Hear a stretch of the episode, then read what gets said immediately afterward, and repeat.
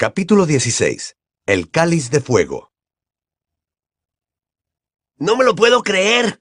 exclamó Ron, asombrado cuando los alumnos de Hogwarts, formados en fila, volvían a subir la escalinata tras la comitiva de Durmstrang. Crom, Harry. Es Víctor Crom. Ron, por Dios, no es más que un jugador de Quidditch, dijo Hermione. ¿Nada más que un jugador de Quidditch? repitió Ron, mirándola como si no pudiera dar crédito a sus oídos. Es uno de los mejores buscadores del mundo, Hermione. Nunca me hubiera imaginado que aún fuera al colegio. Cuando volvían a cruzar el vestíbulo con el resto de los estudiantes de Hogwarts, de camino al gran comedor, Harry vio a Lee Jordan dando saltos en vertical para poder distinguir la nuca de Crom. Unas chicas de sexto revolvían en sus bolsillos mientras caminaban. ¡Ah! ¡Es increíble! No llevo ni una simple pluma. ¿Crees que accedería a firmarme un autógrafo en el sombrero con mi pintalabios? Pero bueno. Bufó Hermione, muy altanera, al adelantar a las chicas que habían empezado a pelearse por el pintalabios. Voy a intentar conseguir su autógrafo, dijo Ron. No llevarás una pluma, ¿verdad, Harry? Las he dejado todas en la mochila, contestó. Se dirigieron a la mesa de Gryffindor. Ron puso mucho interés en sentarse orientado hacia la puerta de entrada porque Crum y sus compañeros de Durmstrang seguían amontonados junto a ella sin saber dónde sentarse. Los alumnos de Bobatons se habían puesto en la mesa de Ravenclaw y observaban el gran comedor con expresión crítica. Tres de ellos se sujetaban aún bufandas o chales en torno a la cabeza. No hace tanto frío, dijo Hermione molesta. ¿Por qué no han traído capa? Aquí, ven a sentarte aquí, decía Ron entre dientes. Aquí, Hermione. Hazte a un lado para hacerle sitio. ¿Qué? Demasiado tarde, se lamentó Ron con amargura. Víctor Crumb y sus compañeros de Durmstrang se habían colocado en la mesa de Slytherin. Harry vio que Malfoy, Crabbe y Goyle parecían muy ufanos por este hecho. En el instante en que miró, Malfoy se inclinaba un poco para dirigirse a Crumb. Sí, muy bien, hazle la pelota, Malfoy, dijo Ron de forma mordaz. Apuesto algo a que Crom no tarda en calarte. Seguro que tiene montones de gente lisonjeándolo todo el día. ¿Dónde creen que dormirán? Podríamos hacerle sitio en nuestro dormitorio, Harry. No me importaría dejarle mi cama. Yo puedo dormir en una plegable. Hermione exhaló un sonoro resoplido. Parece que están mucho más contentos que los de Bobatons, comentó Harry. Los alumnos de Durmstrang se quitaban las pesadas pieles y miraban con expresión de interés el negro techo lleno de estrellas. Dos de ellos cogían los platos y las copas de oro y los examinaban, aparentemente muy impresionados. Al fondo, en la mesa de los profesores, Filch, el conserje, estaba añadiendo sillas. Como la ocasión lo merecía, llevaba puesto su frac viejo y enmohecido. Harry se sorprendió de verlo añadir cuatro sillas, dos a cada lado de Dumbledore. Pero solo hay dos profesores más. Se extrañó Harry. ¿Por qué Filch pone cuatro sillas? ¿Quién más va a venir? ¿Eh? dijo Ron un poco oído.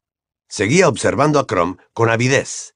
Habiendo entrado todos los alumnos en el gran comedor, y una vez sentados a las mesas de sus respectivas casas, empezaron a entrar en fila los profesores, que se encaminaron a la mesa del fondo y ocuparon sus asientos. Los últimos en la fila eran el profesor Dumbledore, el profesor Karkarov y Madame Maxim. Al ver aparecer a su directora, los alumnos de Bobatons se pusieron inmediatamente en pie. Algunos de los de Hogwarts se rieron.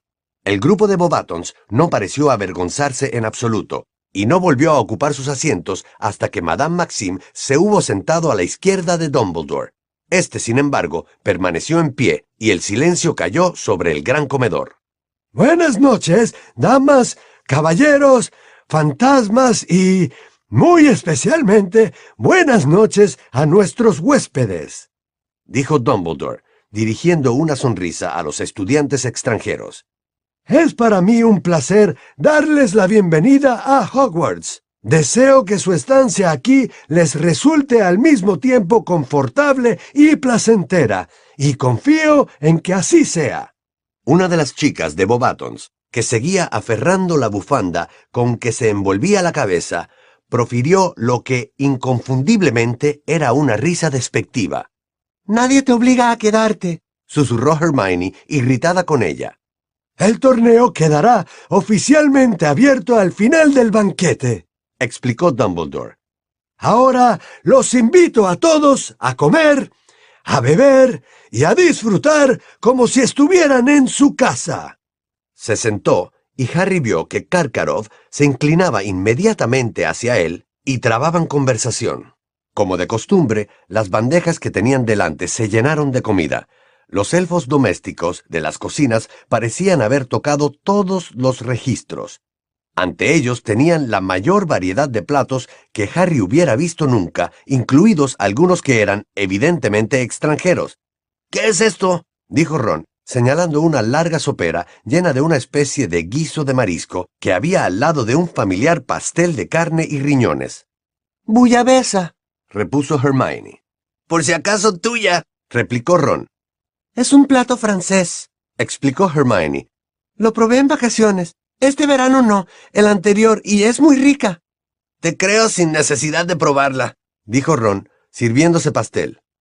El gran comedor parecía mucho más lleno de lo usual, aunque había tan solo unos veinte estudiantes más que de costumbre.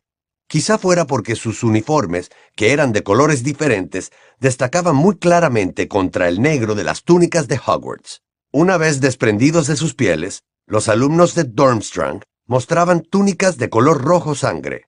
A los veinte minutos de banquete, Hagrid entró furtivamente en el gran comedor a través de la puerta que estaba situada detrás de la mesa de los profesores. Ocupó su silla en un extremo de la mesa y saludó a Harry, Ron y Hermione con la mano vendada.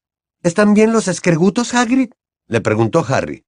Prosperando, respondió Hagrid muy contento. Sí, estoy seguro de que prosperan, dijo Ron en voz baja. Parece que por fin han encontrado algo de comer que les gusta, ¿verdad? Los dedos de Hagrid. En aquel momento dijo una voz. Perdonad, ¿no quieren eh, bouillabaisse? Se trataba de la misma chica de Bobatons que se había reído durante el discurso de Dumbledore. Al fin se había quitado la bufanda. Una larga cortina de pelo rubio plateado le caía casi hasta la cintura, Tenía los ojos muy azules y los dientes muy blancos y regulares. Ron se puso colorado, la miró, abrió la boca para contestar, pero de ella no salió nada más que un débil gorjeo. Puedes llevártela, le dijo Harry, acercándole a la chica la sopera. ¿Han terminado con ella? Sí, repuso Ron sin aliento. Sí, es deliciosa. La chica cogió la sopera y se la llevó con cuidado a la mesa de Ravenclaw. Ron seguía mirándola, con ojos desorbitados, como si nunca hubiera visto una chica. Harry se echó a reír, y el sonido de su risa pareció sacar a Ron de su ensimismamiento. ¡Es una vela! le dijo a Harry con voz ronca. Por supuesto que no lo es, repuso Hermione ásperamente. No veo que nadie más se haya quedado mirándola con la boca abierta como un idiota. Pero no estaba totalmente en lo cierto. Cuando la chica cruzó el gran comedor, muchos chicos volvieron la cabeza y algunos se quedaban sin habla, igual que Ron. Te digo que no es una chica normal, exclamó Ron, haciéndose a un lado para verla mejor. Las de Hogwarts no están tan bien. En Hogwarts las hay que están muy bien, contestó Harry sin pensar. Daba la casualidad de que Cho Chang estaba sentada a unas pocas sillas de distancia de la chica del pelo plateado. Cuando puedan apartar la vista de ahí, dijo Hermione, verán quién acaba de llegar. Señaló la mesa de los profesores, donde ya se habían ocupado los dos asientos vacíos. Ludo Bagman estaba sentado al otro lado del profesor Karkarov, en tanto que el señor Crouch, el jefe de Percy, ocupaba el asiento que había al lado de Madame Maxime. ¿Qué hacen aquí? preguntó Harry sorprendido. Son los que han organizado el torneo de los tres magos, ¿no? repuso Hermione. Supongo que querían estar presentes en la inauguración. Cuando llegaron los postres, vieron también algunos dulces extraños. Ron examinó con detenimiento una especie de crema pálida y a continuación la desplazó un poco a la derecha para que quedara bien visible desde la mesa de Ravenclaw. Pero la chica que parecía una vela debía de haber comido ya bastante y no se acercó a pedirla. Una vez limpios los platos de oro, Dumbledore volvió a levantarse. Todos en el gran comedor parecían emocionados y nerviosos. Con un estremecimiento, Harry se preguntó qué iba a suceder a continuación. Unos asientos más allá, Fred y George se inclinaban hacia adelante, sin despegar los ojos de Dumbledore. ¡Ha llegado el momento! anunció Dumbledore, sonriendo a la multitud de rostros levantados hacia él. El torneo de los tres magos va a dar comienzo. Me gustaría pronunciar unas palabras para explicar algunas cosas antes de que traigan el cofre. ¿El qué? murmuró Harry. Ron se encogió de hombros. Solo para aclarar en qué consiste el procedimiento que vamos a seguir.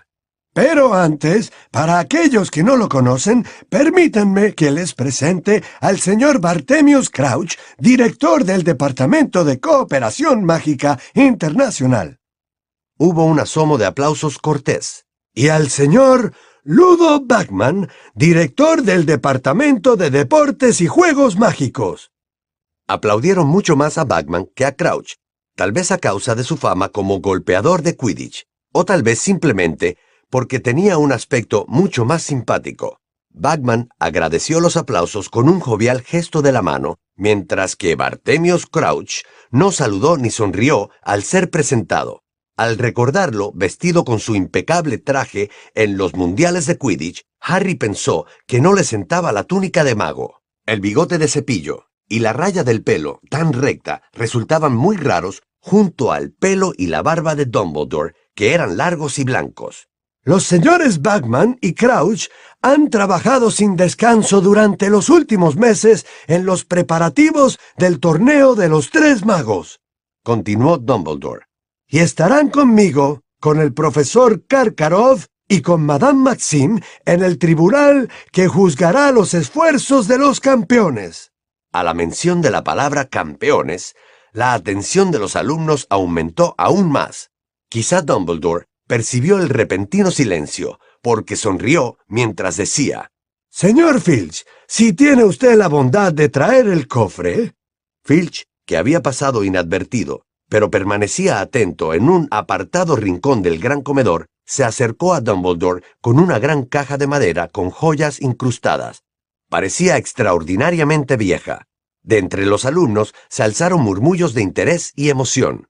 Dennis Creevy se puso de pie sobre la silla para ver bien, pero era tan pequeño que su cabeza apenas sobresalía de las demás. Los señores Crouch y Bagman han examinado ya las instrucciones para las pruebas que los campeones tendrán que afrontar, dijo Dumbledore mientras Filch colocaba con cuidado el cofre en la mesa ante él. Y han dispuesto todos los preparativos necesarios para ellas. Habrá tres pruebas espaciadas en el año escolar que medirán a los campeones en muchos aspectos diferentes. Sus habilidades mágicas, su osadía, sus dotes de deducción y, por supuesto, su capacidad para sortear el peligro. Ante esta última palabra, en el gran comedor se hizo un silencio tan absoluto que nadie parecía respirar. Como todos saben, en el torneo compiten tres campeones continuó Dumbledore con tranquilidad. Uno por cada colegio participante. Se puntuará la perfección con que lleven a cabo cada una de las pruebas, y el campeón que después de la tercera tarea haya obtenido la puntuación más alta se alzará con la copa de los tres magos. Los campeones serán elegidos por un juez imparcial, el cáliz de fuego. Dumbledore sacó la varita mágica y golpeó con ella tres veces en la parte superior del cofre. La tapa se levantó lentamente con un crujido. Dumbledore introdujo una mano para sacar un gran cáliz de madera toscamente tallada. No habría llamado la atención de no ser porque estaba lleno hasta el borde de unas temblorosas llamas de color blanco azulado. Dumbledore cerró el cofre y con cuidado colocó el cáliz sobre la tapa, para que todos los presentes pudieran verlo bien. Todo el que quiera proponerse para campeón tiene que escribir su nombre y el de su colegio en un trozo de pergamino con letra bien clara y echarlo al cáliz, explicó Dumbledore. Los aspirantes a campeones tienen 24 horas para hacerlo. Mañana, festividad de Halloween, por la noche, el cáliz nos devolverá los nombres de los tres campeones a los que haya considerado más dignos de representar a sus colegios. Esta misma noche el cáliz quedará expuesto en el vestíbulo, accesible a todos aquellos que quieran competir. Para asegurarme de que ningún estudiante menor de edad sucumbe a la tentación, prosiguió Dumbledore, trazaré una raya de edad alrededor del cáliz de fuego una vez que lo hayamos colocado en el vestíbulo. No podrá cruzar la línea nadie que no haya cumplido los 17 años. Por último, quiero recalcar a todos los que estén pensando en competir que hay que meditar muy bien antes de entrar en el torneo. Cuando el cáliz de fuego haya seleccionado a un campeón, él o ella estarán obligados a continuar en el torneo hasta el final. Al echar su nombre en el cáliz de fuego, están firmando un contrato mágico de tipo vinculante. Una vez convertido en campeón, nadie puede arrepentirse. Así que deben estar muy seguros antes de ofrecer su candidatura. Y ahora me parece que ya es hora de ir a la cama. Buenas noches a todos. ¿Una raya de edad? dijo Fred Weasley, con ojos chispeantes, de camino hacia la puerta que daba al vestíbulo. Bueno, creo que bastará con una poción envejecedora para burlarla. Y una vez que el nombre de alguien esté en el cáliz, ya no podrán hacer nada. Al cáliz le da igual que uno tenga 17 años o no. Pero no creo que nadie menor de 17 años tenga ninguna posibilidad, objetó Hermione. No hemos aprendido bastante. Habla por ti, replicó George. ¿Tú lo vas a intentar? ¿No, Harry? Harry pensó un momento en la insistencia de Dumbledore en que nadie se ofreciera como candidato si no había cumplido los 17 años pero luego volvió a imaginarse a sí mismo ganando el torneo de los tres magos. Se preguntó hasta qué punto se enfadaría Dumbledore si alguien por debajo de los 17 hallaba la manera de cruzar la raya de edad. ¿Dónde está? dijo Ron, que no escuchaba una palabra de la conversación, porque escrutaba la multitud para ver dónde se encontraba Crom. Dumbledore no ha dicho nada de dónde van a dormir los de Durmstrang, ¿verdad? pero su pregunta quedó respondida al instante. Habían llegado a la altura de la mesa de Slytherin, y Karkarov les metía prisa en aquel momento a sus alumnos. ¡Al barco! ¡Vamos! les decía. ¿Cómo te encuentras, Víctor? ¿Has comido bastante? ¿Quieres que pida que te preparen un ponche en las cocinas? Harry vio que Crumb negaba con la cabeza mientras se ponía su capa de pieles. Profesor, a mí me gustaría tomar un ponche dijo otro de los alumnos de Durmstrang. No te lo he ofrecido a ti, Poliakov, contestó con brusquedad Karkarov, de cuyo rostro había desaparecido todo aire paternal. Ya veo que has vuelto a mancharte de comida la pechera de la túnica, niño indeseable. Karkarov se volvió y fue hacia la puerta por delante de sus alumnos. Llegó a ella exactamente al mismo tiempo que Harry, Ron y Hermione, y Harry se detuvo para cederle el paso. Gracias, dijo Karkarov, despreocupadamente echándole una mirada. Y de repente Karkarov se quedó como helado. Volvió a mirar a Harry y dejó los ojos fijos en él, como si no pudiera creer lo que veía. Detrás de su director también se detuvieron los alumnos de Durmstrang. Muy lentamente, los ojos de Karkarov fueron ascendiendo por la cara de Harry hasta llegar a la cicatriz, también sus alumnos observaban a Harry con curiosidad. Con el rabillo del ojo, Harry veía en sus caras la expresión de haber caído en la cuenta de algo. El chico que se había manchado de comida a la pechera le dio un codazo a la chica que estaba a su lado y señaló sin disimulo la frente de Harry. Sí, es Harry Potter, dijo desde detrás de ellos una voz gruñona. El profesor Karkaroff se dio la vuelta. Ojo Loco Moody estaba allí, apoyando todo su peso en el bastón y observando con su ojo mágico, sin parpadear, al director de Durmstrang. Ante los ojos de Harry, Karkaroff palideció y le dirigió a Moody una mirada terrible, mezcla de furia y miedo. ¡Tú! Exclamó, mirando a Moody como si no diera crédito a sus ojos. Sí, yo, contestó Moody muy serio. Y a no ser que tengas algo que decirle a Potter, Karkarov, deberías salir. Estás obstruyendo el paso. Era cierto. La mitad de los alumnos que había en el gran comedor aguardaban tras ellos, y se ponían de puntitas para ver qué era lo que ocasionaba el atasco. Sin pronunciar otra palabra, el profesor Karkaroff salió con sus alumnos. Moody clavó los ojos en su espalda y con un gesto de intenso desagrado, lo siguió con la vista hasta que se alejó. Como al día siguiente era sábado, lo normal habría sido que la mayoría de los alumnos bajaran tarde a desayunar. Sin embargo, Harry, Ron y Hermione no fueron los únicos que se levantaron mucho antes de lo habitual en días de fiesta. Al bajar al vestíbulo, vieron a unas 20 personas agrupadas allí, algunas comiendo tostadas y todas contemplando el cáliz de fuego. Lo habían colocado en el centro del vestíbulo, encima del taburete sobre el que se ponía el sombrero seleccionador. En el suelo, a su alrededor, una fina línea de color dorado formaba un círculo de tres metros de radio. ¿Ya ha dejado a alguien su nombre? Le preguntó Ron, algo excitado, a una de tercero. Todos los de Durmstrang. Contestó ella.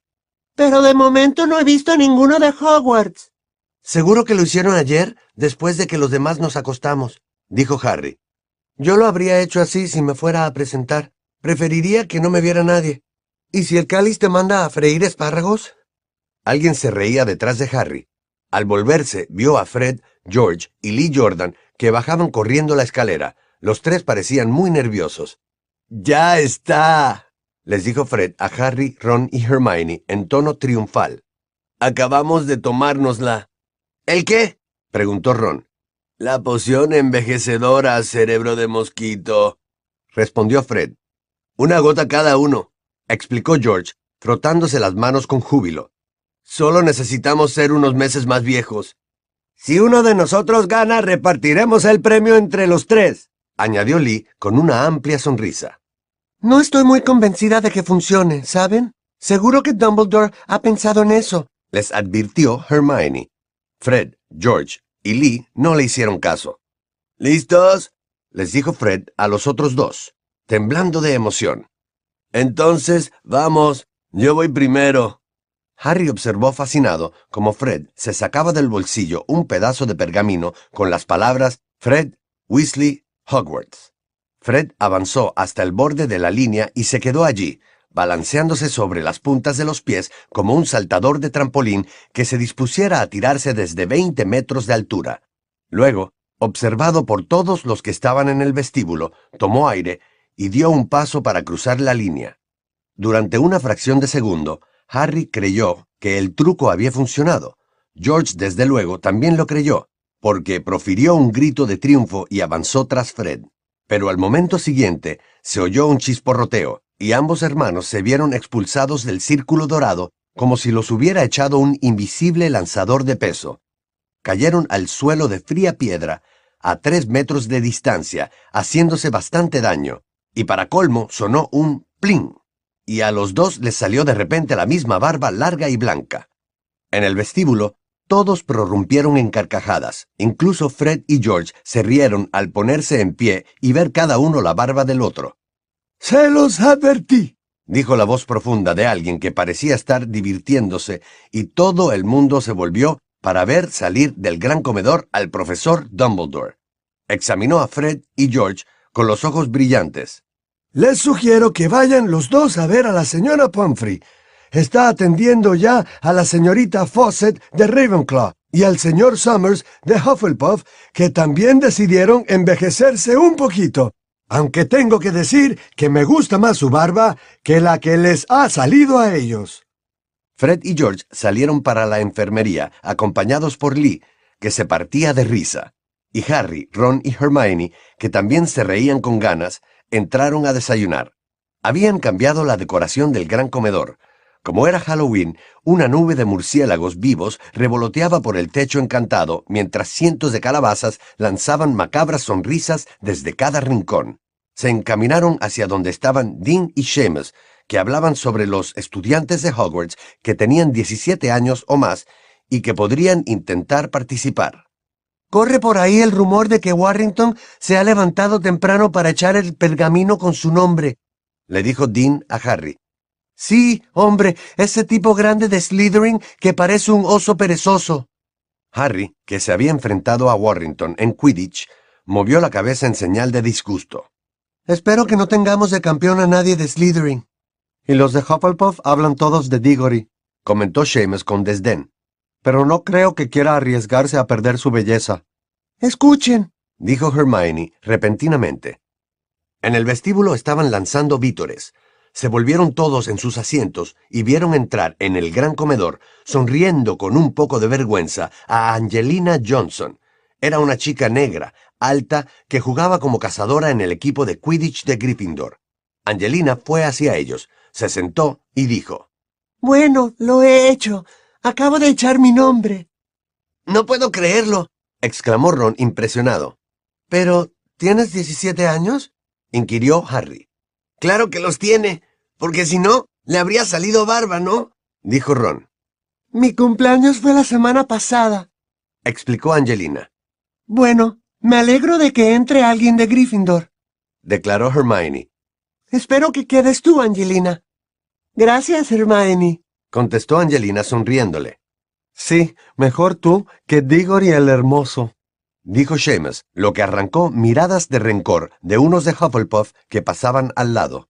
¿Qué vamos a hacer hoy? Preguntó Ron a Harry y a Hermione cuando hubieron terminado el desayuno y salían del gran comedor. Aún no hemos bajado a visitar a Hagrid. Comentó Harry. Bien, Dijo Ron. mientras no nos pida que donemos los dedos para que coman los escrebutos. A Hermione se le iluminó súbitamente la cara. Acabo de darme cuenta de que todavía no le he pedido a Hagrid que se afilie a la PEDDO. Dijo con alegría. ¿Quieren esperarme un momento mientras subo y cojo las insignias? Pero, ¿qué pretende? Dijo Ron exasperado, mientras Hermione subía por la escalinata de mármol. Eh, Ron, Le advirtió Harry. por ahí viene tu amiga. Los estudiantes de Bobatons estaban entrando por la puerta principal, provenientes de los terrenos del colegio, y entre ellos llegaba la chica Beela. Los que estaban alrededor del cáliz de fuego se echaron atrás para dejarlos pasar, y se los comían con los ojos. Madame Maxime entró en el vestíbulo detrás de sus alumnos y los hizo colocarse en fila. Uno a uno, los alumnos de Bobatons fueron cruzando la raya de edad y depositando en las llamas de un blanco azulado sus pedazos de pergamino. Cada vez que caía un nombre al fuego, éste se volvía momentáneamente rojo y arrojaba chispas. ¿Qué crees que harán los que no sean elegidos? Le susurró Ron a Harry mientras la chica Beela dejaba caer al fuego su trozo de pergamino. ¿Crees que volverán a su colegio o se quedarán para presenciar el torneo? No lo sé. Dijo Harry. Supongo que se quedarán porque Madame Maxime tiene que estar en el tribunal, ¿no? Cuando todos los estudiantes de Bobatons hubieron presentado sus nombres, Madame Maxime los hizo volver a salir del castillo. ¿Dónde dormirán? Preguntó Ron, acercándose a la puerta y observándolos. Un sonoro traqueteo anunció tras ellos la reaparición de Hermione, que llevaba consigo las insignias de la PEDDO. Démonos prisa. Dijo Ron, y bajó de un salto la escalinata de piedra, sin apartar los ojos de la chica Beela, que iba con Madame Maxime por la mitad de la explanada. Al acercarse a la cabaña de Hagrid, al borde del bosque prohibido, el misterio de los dormitorios de los de Bobatons quedó disipado. El gigantesco carruaje, de color azul claro, en el que habían llegado, estaba aparcado a unos 200 metros de la cabaña de Hagrid, y los de Bobatons entraron en él de nuevo. Al lado, en un improvisado potrero, pasían los caballos de tamaño de elefantes que habían tirado del carruaje. Harry llamó a la puerta de Hagrid y los estruendosos ladridos de Fang respondieron al instante. Ya era hora. exclamó Hagrid, después de abrir la puerta de golpe y verlos. Creía que no se acordaban de dónde vivo. Hemos estado muy ocupados, Hag... Empezó a decir Hermione, pero se detuvo de pronto, estupefacta, al ver a Hagrid. Hagrid llevaba su mejor traje peludo de color marrón, francamente horrible, con una corbata a cuadros amarillos y naranja. Y eso no era lo peor, era evidente que había tratado de peinarse usando grandes cantidades de lo que parecía aceite lubricante hasta alisar el pelo formando dos coletas. Puede que hubiera querido hacerse una coleta como la de Bill y se hubiera dado cuenta de que tenía demasiado pelo. A Hagrid aquel tocado le sentaba como a un santo dos pistolas. Durante un instante Hermione lo miró con ojos desorbitados, y luego, obviamente decidiendo no hacer ningún comentario, dijo. Eh, ¿dónde están los escregutos? Andan entre las calabazas. repuso Hagrid contento. Se están poniendo grandes. Ya deben de tener cerca de un metro. El único problema es que se han empezado a matar unos a otros. No, ¿de verdad? Dijo Hermione, echándole a Ron una dura mirada para que se callara, porque éste, viendo el peinado de Hagrid, acababa de abrir la boca para comentar algo. Sí, Contestó Hagrid con tristeza. pero están bien. Los he separado en cajas y aún quedan unos veinte. Bueno, eso es una suerte. comentó Ron. Hagrid no percibió el sarcasmo de la frase. La cabaña de Hagrid constaba de una sola habitación, uno de cuyos rincones se hallaba ocupado por una cama gigante cubierta con un edredón de retazos multicolores. Delante de la chimenea había una mesa de madera, también de enorme tamaño, y unas sillas sobre las que colgaban unos cuantos jamones curados y aves muertas. Se sentaron a la mesa mientras Hagrid comenzaba a preparar el té, y no tardaron en hablar sobre el torneo de los tres magos. Hagrid parecía tan nervioso como ellos a causa del torneo. Esperen y verán. Dijo entusiasmado. No tienen más que esperar. Van a ver lo que no han visto nunca. La primera prueba. Ah, pero se supone que no debo decir nada. Vamos, Hagrid. Lo animaron Harry, Ron y Hermione. Sin embargo, él negó con la cabeza, sonriendo al mismo tiempo. No, no, no quiero estropearlo por ustedes, pero les aseguro que será muy espectacular. Los campeones van a tener en qué demostrar su valía. Nunca creí que viviría lo bastante para ver una nueva edición del torneo de los tres magos.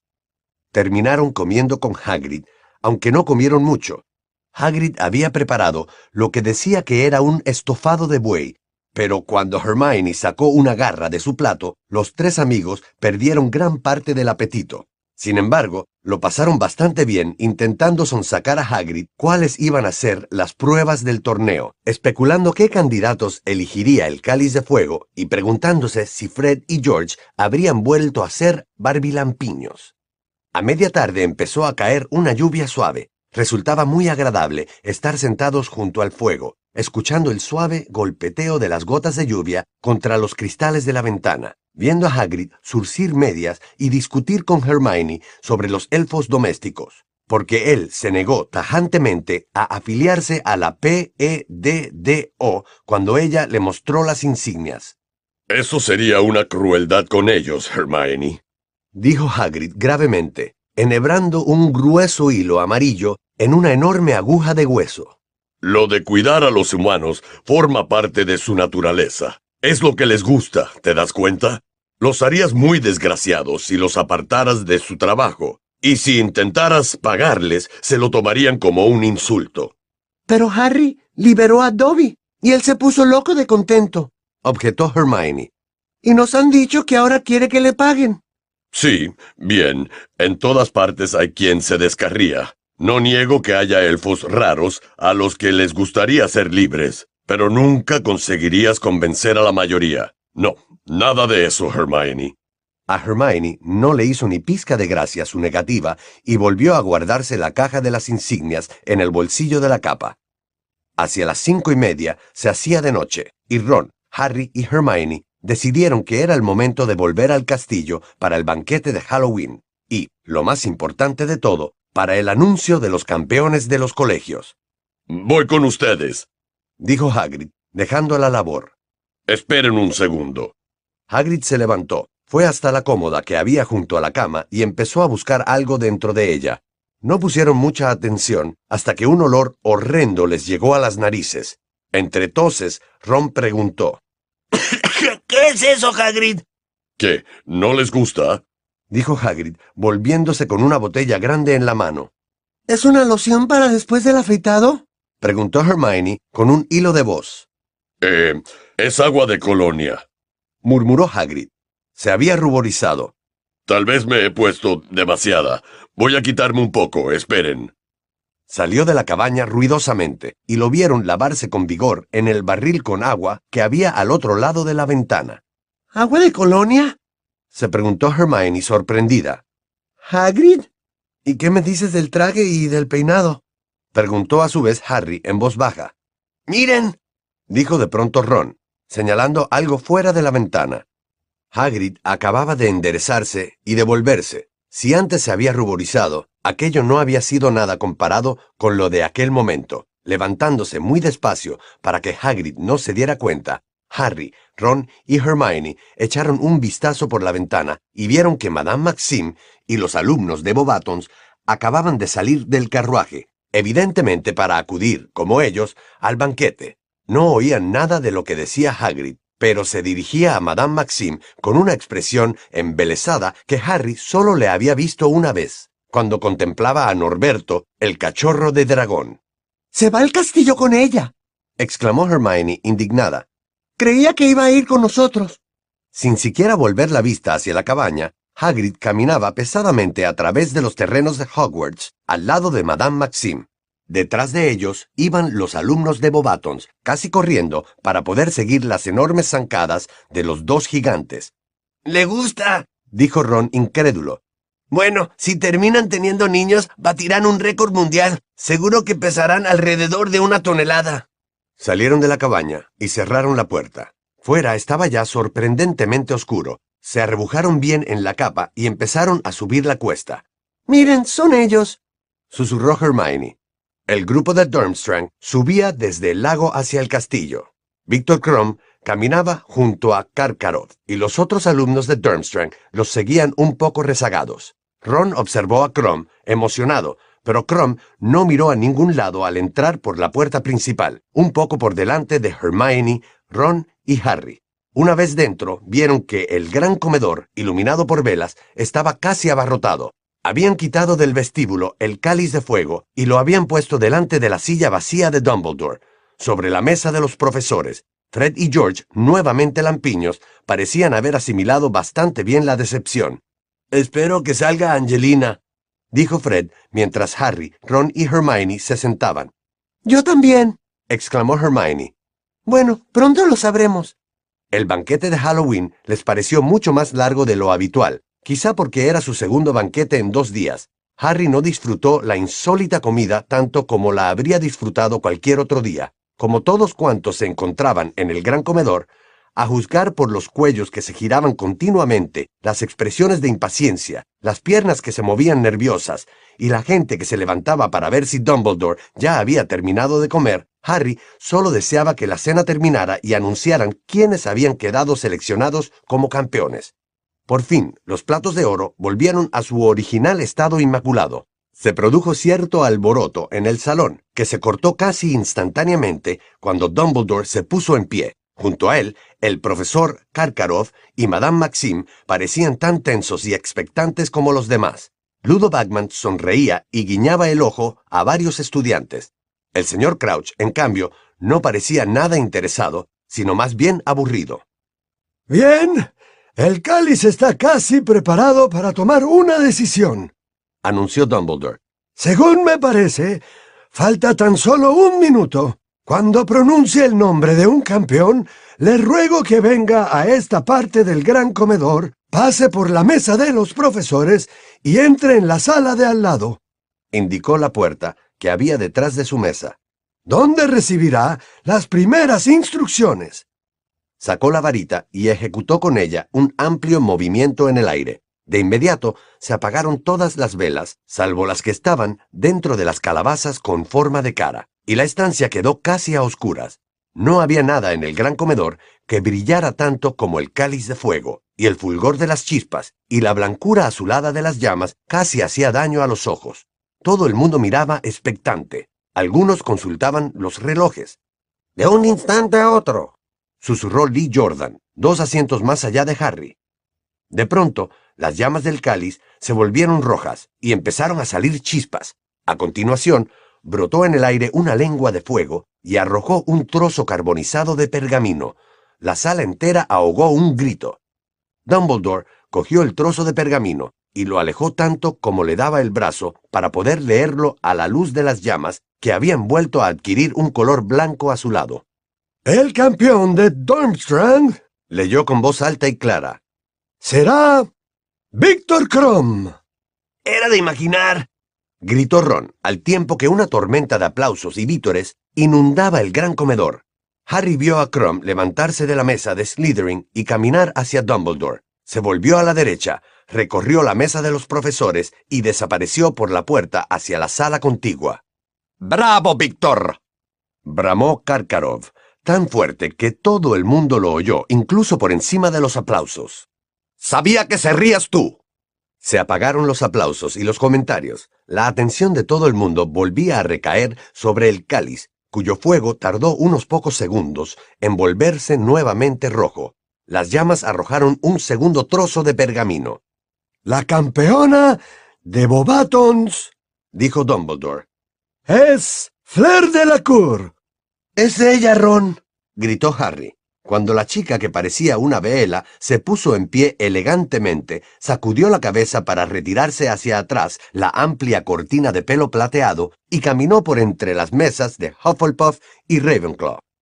Miren qué decepcionados están todos, dijo Hermione, elevando la voz por encima del alboroto y señalando con la cabeza al resto de los alumnos de Bobatons. Decepcionados era decir muy poco, pensó Harry. Dos de las chicas que no habían resultado elegidas habían roto a llorar y sollozaban con la cabeza escondida entre los brazos. Cuando Fleur de la Cour hubo desaparecido, también por la puerta, volvió a hacerse el silencio, pero esta vez era un silencio tan tenso y lleno de emoción que casi se palpaba. El siguiente sería el campeón de Hogwarts. Y el cáliz de fuego volvió a tornarse rojo. Saltaron chispas, la lengua de fuego se alzó, y de su punta, Dumbledore retiró un nuevo pedazo de pergamino. El campeón de Hogwarts, anunció, es Cedric Diggory. ¡No! dijo Ron en voz alta, pero solo lo oyó Harry. El griterío proveniente de la mesa de al lado era demasiado estruendoso. Todos y cada uno de los alumnos de Hufflepuff se habían puesto de repente de pie, gritando y pataleando, mientras Cedric se abría camino entre ellos, con una amplia sonrisa, e iba hacia la sala que había tras la mesa de los profesores. Naturalmente, los aplausos dedicados a Cedric se prolongaron tanto que Dumbledore tuvo que esperar un buen rato para poder volver a dirigirse a la concurrencia. ¡Estupendo! Dijo Dumbledore en voz alta y muy contento cuando se apagaron los últimos aplausos. Bueno, ya tenemos a nuestros tres campeones. Estoy seguro de que puedo confiar en que todos ustedes, incluyendo a los alumnos de Durmstrang y Bobatons, darán a sus respectivos campeones todo el apoyo que puedan. Al animarlos, todos ustedes contribuirán de forma muy significativa a... Pero Dumbledore se cayó de repente y fue evidente para todo el mundo por qué se había interrumpido. El fuego del cáliz había vuelto a ponerse de color rojo. Otra vez lanzaba chispas. Una larga lengua de fuego se elevó de repente en el aire y arrojó otro trozo de pergamino. Dumbledore alargó la mano y lo agarró, lo extendió y miró el nombre que había escrito en él. Hubo una larga pausa, durante la cual Dumbledore contempló el trozo de pergamino que tenía en las manos, mientras el resto de la sala lo observaba. Finalmente, Dumbledore se aclaró la garganta y leyó en voz alta Harry Potter.